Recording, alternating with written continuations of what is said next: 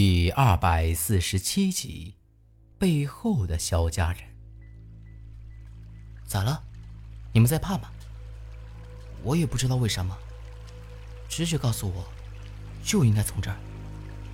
萧然的样子，绝非是在随口胡说。媳妇儿，我信你。反正咱们也找不到其他的法子了，总不能就这么算了吧？说完，我将竹篙在石头上一点，朝着萧然说的那条路划了去。虽然我心里头也是七上八下的，但既然决定了，就算是错了，也得闯一闯。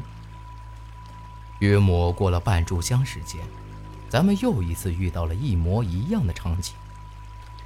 出来了。苏丹臣满脸激动的看着四周。虽然出来了，咱们应该高兴，但我心里头却始终不得劲儿。萧然的事儿太过于奇怪了，难不成就因为他是萧家人，才能顺利走出来？可这完全说不通啊！那么多萧家人，可是为何唯独是萧然呢？只有一个可能，那就是萧然真的来过这里。也就是因为这样，我这心里越发担心。和苏丹臣猜测的一样，这里就是两仪阵法了。而这一次，咱们依旧是按照萧然指出的路继续往前走。只是这回的路，却像是没有尽头一样，起码得有三炷香时间。这条地下河依旧是没看到尽头，而咱们心里头也都开始有些毛躁起来。苏丹臣说：“越是看起来简单的，越不容易破阵。难不成这回萧然指错了路？”你们看，就在这时，我却发现前头传来一丝光亮，这绝不是头顶那些虫子发出来的。而是外头的天光，看来咱们快要走出去了。我不由得加快了划船的速度，慢慢的，那光亮越来越大，这水流却越来越小。等咱们离出口还有七八丈的时候，河水已经彻底干涸了，咱们只能下船步行。走了一阵子，终于是走出来了。抬头一看，天早已经天黑了，月亮高高的挂着。咱们进洞的时候还是正午，在地下，咱们感觉也像是只是过了几个时辰而已，没成想，却已经到了深夜了。不过不管咋样，总算是出来了。借着月色，一看四周，我才发现咱们。已经到了一座高山上，而咱们脚下是一大块青石，十分平整，少说也有十丈见方。这空地三面环山，正前方却十分开阔，就像是有人硬生生在这个地方凿出来的一样。你们看，这地上有阴阳土，太极阵。苏丹臣要是不说，咱还真是不容易发现，毕竟太大了。这一说才看到，这青石上凿出了一个太极阴阳图。我朝着前头走了几步，却发现正前方是一处断崖，深不见底，下头黑漆漆的一片，也不晓得有多高。糟了！突然间，我心里咯噔一下。这地方，不就是之前八子里让我去接受河神的考验，我见到的地方吗？我紧张的四处张望，一模一样，一点都没变。当时说，让我只能救一个人，我选择了苏丹臣。难道这是真的？咋了？他们三个异口同声地问我。八字里说过，河神的考验，我不管看到什么，都不可以说出来。我摇了摇头，笑了笑，呃，没啥。对了，不是说这是太极阵吗？那咱们还要怎么选呢？除了回去的路，那就只剩下这悬崖了。难不成是要咱们跳下去吗？我这一问，他们倒也没再多说。苏丹臣托起下巴，看了看四周，也是满脸疑惑。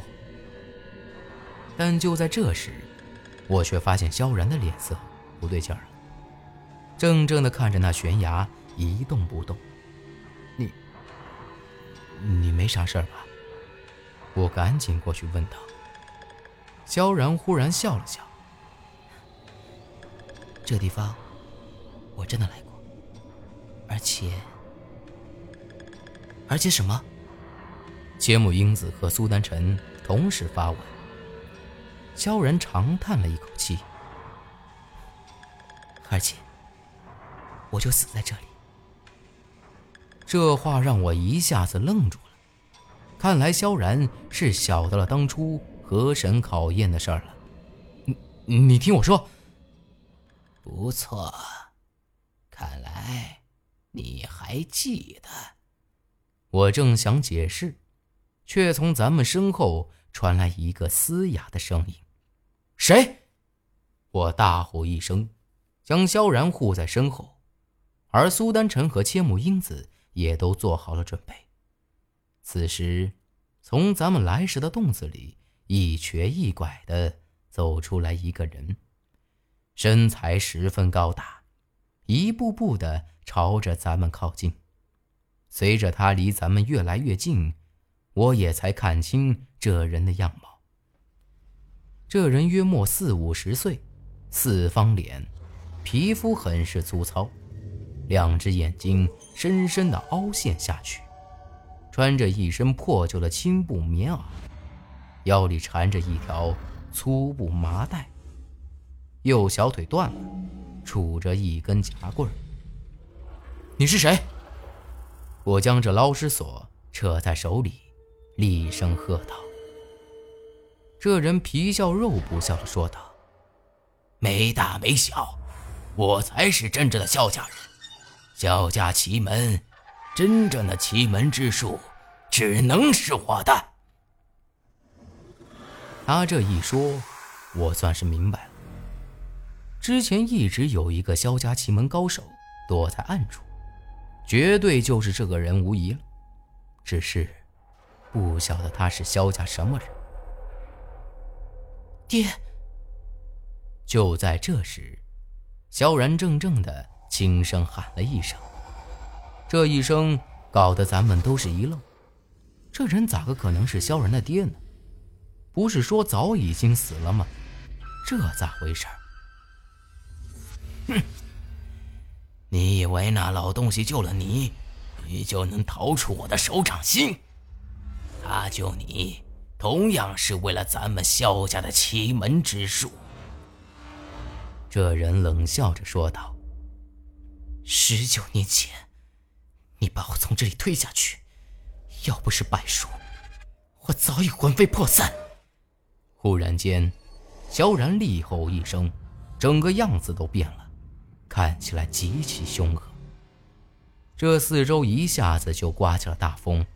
吹得我都有些睁不开眼了。不孝女，留你何用？你以为做了厉鬼就能对抗我？哼，痴人说梦！这人扯着嘶哑的嗓子，完全不为所动，这气势甚至已经盖过了萧然。没等我来得及做出反应，萧然又是一声厉吼，朝着这人。就扑了过去。现在的萧然已经怒气缠身，浑身包裹着黑气。这是我头一回看到萧然这么阴险，弄得咱们都是不寒而栗。只听得一声响，再一看，萧然直接重重的摔在了地上，而眼前这人只将那夹棍抬了起来而已。萧然一倒地。身上的黑气一下子就散开了，逆女，敢对老子动手！要不是看你还有用，老子早废了你！这人嘴角微微抽搐一下，完全没把咱们放在眼里。仙人板板的，敢动我婆姨！这种情况，我哪里还能忍得住？嗖的一声，就将这捞尸索给丢了出去。与此同时，苏丹臣也丢出几根针，而千木英子。也吹响了那白骨箫。只听得几声响，我这捞尸索直接插在了石头上，而苏丹臣的几根针也同样插进了石头里。这人居然凭空消失了。